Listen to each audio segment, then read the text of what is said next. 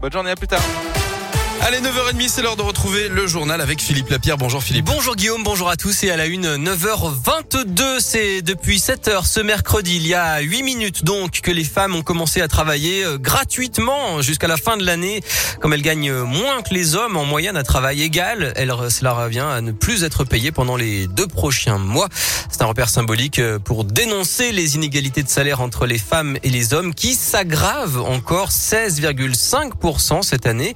C'est plus plus qu'en 2020.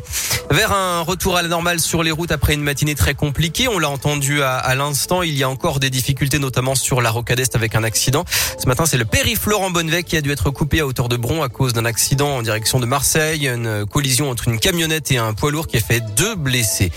L'épidémie de Covid continue de regagner du terrain en France. Le taux d'incidence moyen dépasse 60 cas pour 100 000 habitants, au-dessus donc du seuil d'alerte de 50.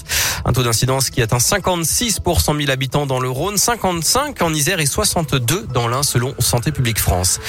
Un jeu inspiré du réseau social Snapchat qui dégénère dans la cour d'un collège de Vaux-en-Velin. Une élève de 6e aurait été passée à tabac le 17 septembre dernier d'après le progrès. Sa mère a porté plainte. Du sport et du football. Ce soir, le Paris Saint-Germain joue à Leipzig en Ligue des Champions. En Ligue Europa, l'OL recevra le Sparta Prague demain à 18h45 à Dessine. L'Eurocoupe féminine de basket, l'Asvel joue ce soir. Les Lyon accueillent les Espagnols de l'Estudiantes Madrid. Coup d'envoi à 20h à Mado Bonnet.